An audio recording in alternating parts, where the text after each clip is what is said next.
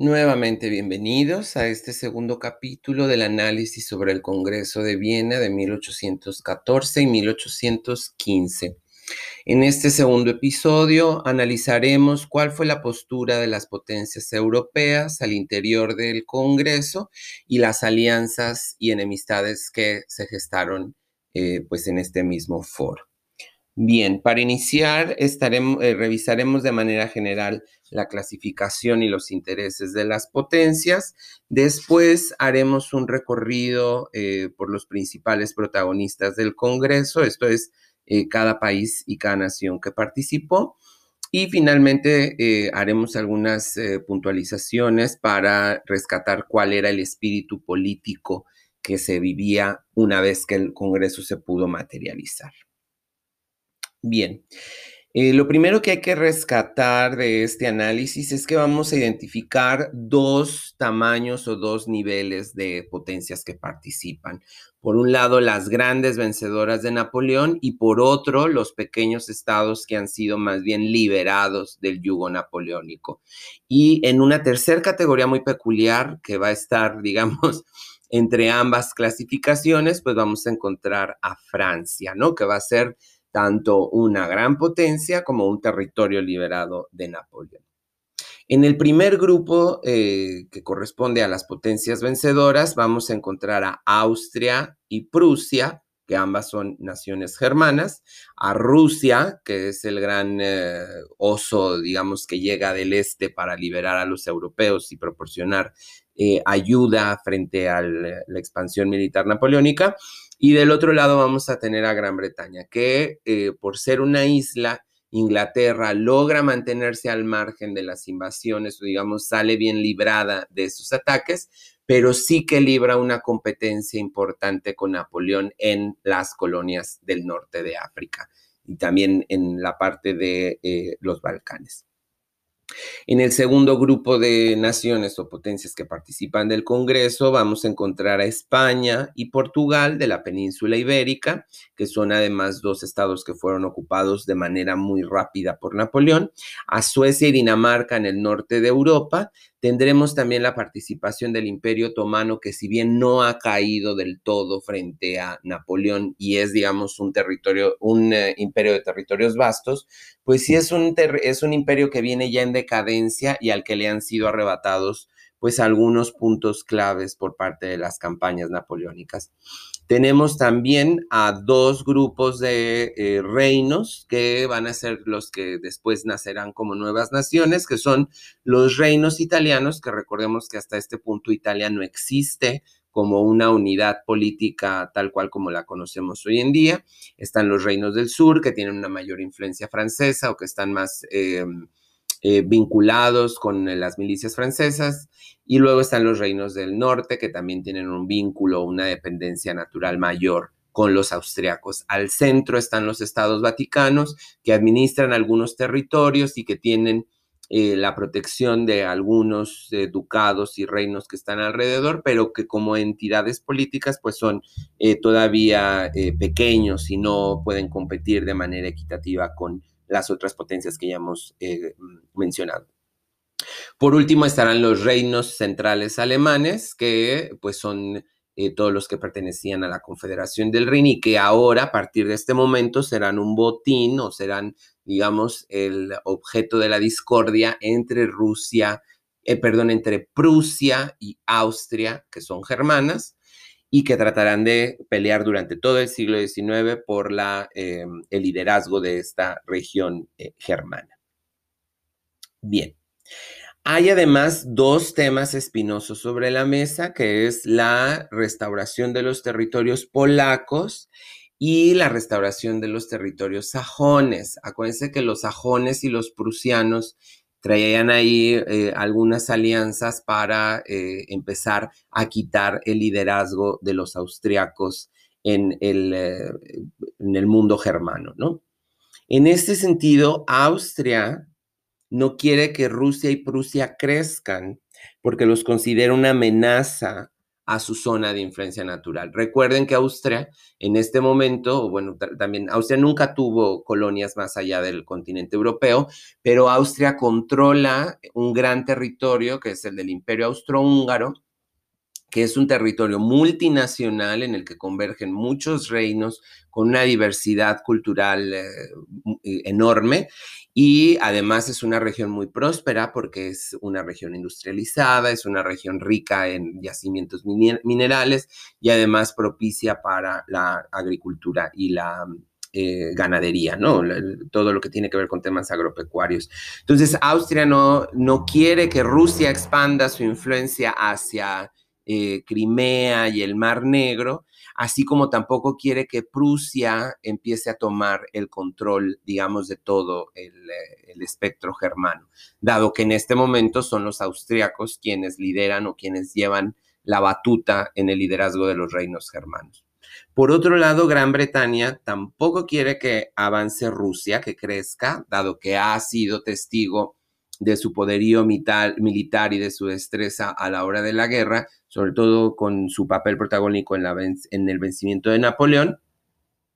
Y tampoco quiere que los austriacos crezcan, porque si los austriacos empiezan a apoderar más poder, verán ahí una competencia que ya existía entre los franceses y los austriacos y que ahora Prusia también quiere entrar a esa competencia. Entonces, en ese sentido, desde la isla dicen, si los austriacos crecen en el continente puede generarse un poco de, em, pues de conflicto, ¿no? Bien, entonces vamos ahora sí, país por país, a identificar cuáles son los puntos más importantes.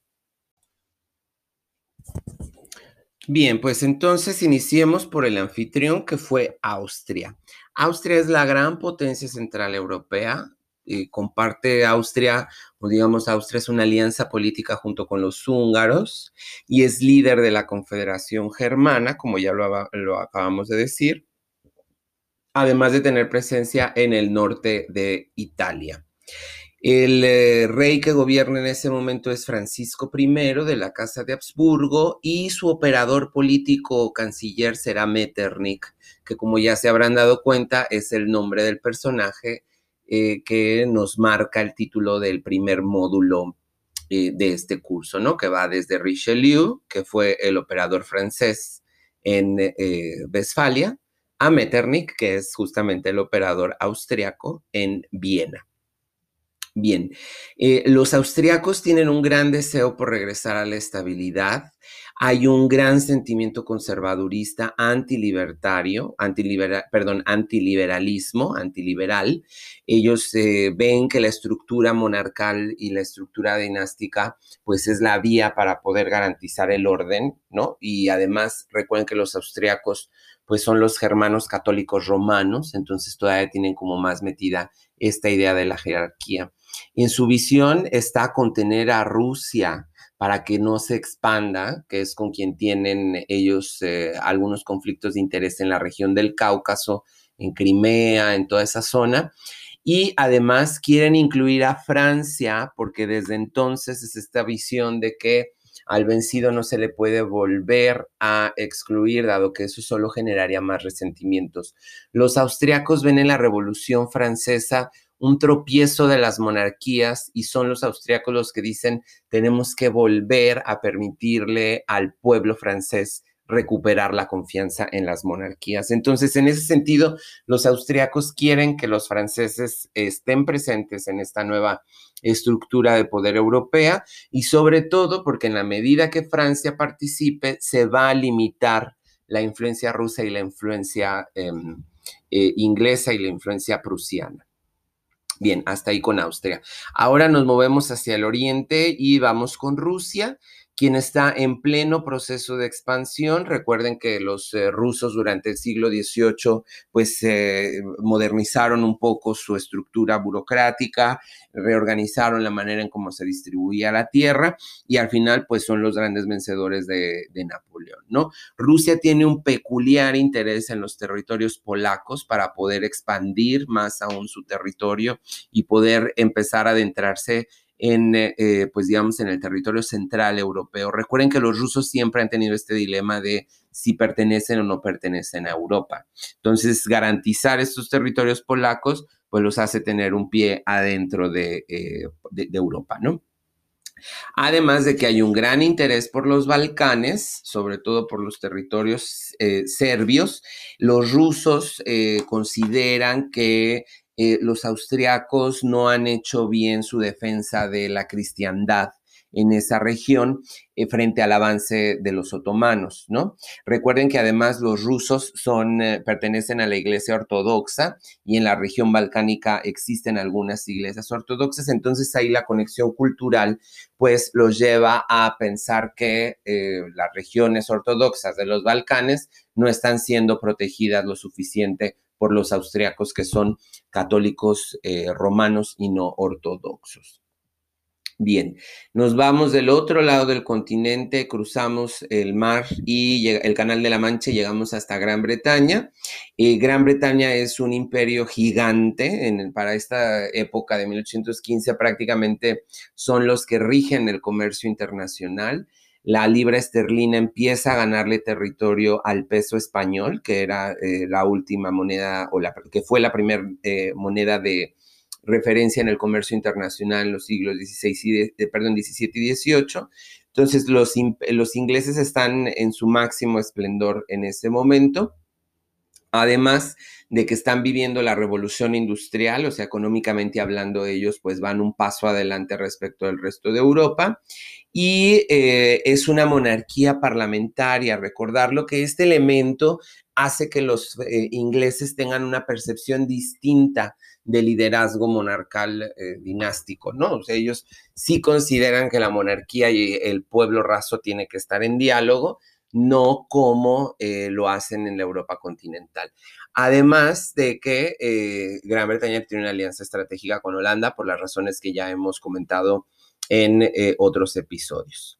Bien, de Gran Bretaña vamos hacia Prusia y si se fijan, estoy haciendo la clasificación o estoy haciendo este recorrido también en función del tamaño de las potencias, ¿no? En Prusia es una potencia 100% emergente durante el siglo XVIII eh, y sobre todo después de la Guerra de los 30 años es que empieza a ganar territorios. Recuerden que en este periodo histórico es muy importante el territorio como fuente y recurso de poder, no así en estos momentos. Hoy en día una nación poderosa no es la que tiene el territorio más amplio, pero en ese momento sí que lo era.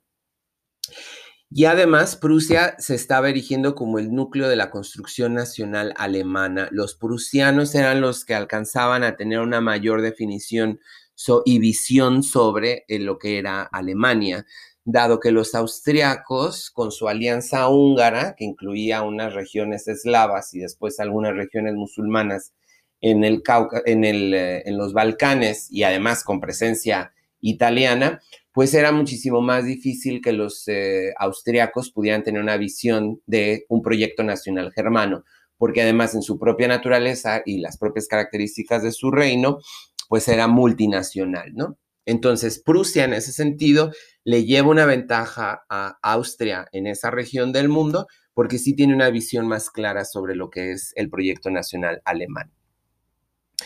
Después nos vamos a la península ibérica para eh, recordar un poco sobre España. Es un imperio que va completamente en decadencia. Las guerras napoleónicas aceleraron el proceso de independencia de sus colonias americanas. Eh, está estrenando una constitución muy moderna que es la Constitución de Cádiz en 1812 que marca el regreso de la monarquía y la expulsión de eh, las tropas napoleónicas en el territorio. Y eh, también hay que resaltar que España viene de una competencia eh, colonial imperial con Gran Bretaña. Todo el siglo XIX va a ser un siglo oscuro para los españoles. ¿En qué sentido oscuro? En el sentido de que no van a tener un gran protagonismo en estos congresos internacionales, ni tampoco van a ser partidarios y aliados de los principales eh, reinos y naciones que estén disputándose por la hegemonía europea. Por el contrario, van a estar viviendo un duelo por la pérdida de sus eh, colonias, además del de, dilema por definir cuál va a ser su forma de gobierno, ¿no? Durante todo el siglo XIX. Por último, Polonia se encuentra dividida entre Austria y Rusia y Prusia se queda con Sajonia, que es también una parte del territorio eh, polaco. Prusia no se queda con toda Sajonia, pero sí con una parte muy importante. Nos eh, vamos un poco hacia el sur y en Italia los estados de la iglesia eh, pues siguen ahí en una relación un tanto parasitaria respecto de las potencias europeas. Y en el norte de Italia, eh, las regiones de Piamonte, Cerdeña, Génova, Saboya y Niza quedarán bajo el espectro de influencia austriaco. Los estados de la Iglesia, los estados vaticanos, eh, dependerán durante todo el siglo XIX del auspicio militar de los franceses o de los austriacos para poder garantizar su seguridad. Y esto va a ser bien importante porque esa competencia entre Austria y Francia por controlar Italia va a ser aprovechada tanto por Bismarck en Alemania como por Cavour en Italia y al final ponerlos en conflicto a los austriacos y a los franceses es lo que va a facilitar la emergencia de estas dos nuevas naciones, Italia y Alemania. Por último, el territorio alemán, que es una confederación en ese momento, esto es un conjunto de muchos reinos, ducados, que apuestan por un interés común, centra su eh, poder eh, o digamos su ciudad de liderazgo y de decisión política está en Frankfurt, que es eh, una mm, extensión del control militar y sobre todo del control político que vivía que se vivía desde Austria y que Austria también va eh, pues eh, ahí liderando. Y por último, Dinamarca va a ampliar un poquito su territorio y se va a comer un par de eh, ducados alemanes del norte, ¿no?